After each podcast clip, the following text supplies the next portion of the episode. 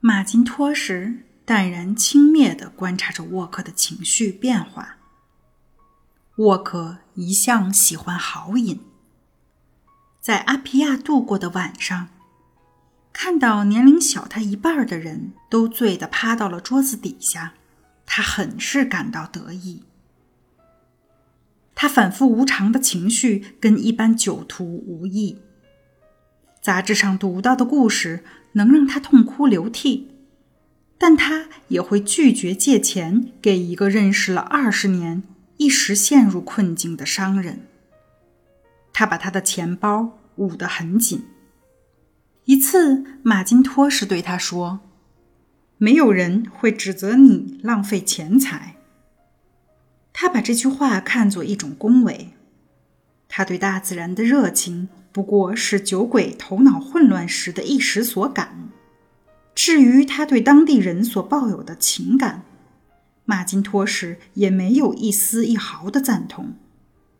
他爱他们，只是因为他处在那个位置上，就像一个自私的人爱着他的一条狗。他的心智跟他们一个水准。他的幽默是淫荡的，说起下流话来，从来都是口若悬河。他跟那些人沆瀣一气，臭味相投。他对自己在他们之中的影响力自豪不已，把他们看作自己的孩子，也掺和在他们所有的事物中。不过，他非常看重他的权威，尽管他用铁腕统治着他们。容不得任何违逆的行为，但与此同时，他也绝不会让岛上任何一个白人欺负他们。他用猜忌的目光看着那些传教士，以免他们做任何他不赞成的事情。如果他不满意他们，他会将他们的生活弄得难以忍受，叫他们最终不得不选择离开。即便他无权调离他们，他对当地人的影响如此之大，以致只要他一声令下，他们就会拒绝给牧师出力或者提供食物。另外，他对商人也绝无偏袒，他要确保当地人不受欺骗，他们付出的辛劳生产的干椰子肉。都能得到合理的回报。商人不可以从所售货物中谋取暴利。对那些他认为有失公允的交易，他会毫不客气。有时商人会到阿皮亚投诉，说他们没有得到公平的对待，而沃克根本不去搭理他们的诽谤和谣言，并会毫不犹豫地对他们加以报复。他们最终发现，要想在岛上安然住下去，甚至仅仅是苟全性命，就必须接受他的条件。不止一次，令他憎恶的商人的店铺被一把火烧掉了，可并无确切证据表明此事为行政官煽动。一次，一个瑞典裔的混血儿因遭遇火灾破产了，他找到他。严厉谴责他的纵火行径，沃克当即大笑起来：“你这个混蛋！你妈是当地人，你还想欺骗他们？你那破房子烧了，那是上帝的判决，一点儿没错。上帝的判决，你滚出去！”哈哈。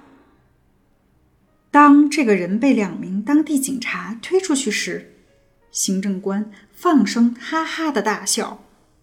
哈哈哈！上帝的判决。现在，马金托是看着沃克开始了一天的工作。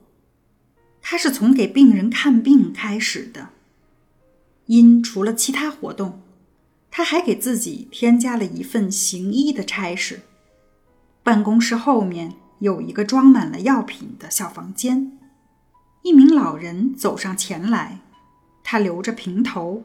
头发花白卷曲，腰间系着蓝色的缠腰布，身上纹着精美的纹身，皮肤如酒囊般皱纹纵横。你来干什么？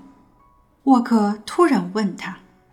老人抱怨说：“他一吃饭就呕吐，还说他身上这儿疼那儿疼。”去找传教士，沃克说：“你知道我只给孩子看病。”我去找传教士了，但他们治不好。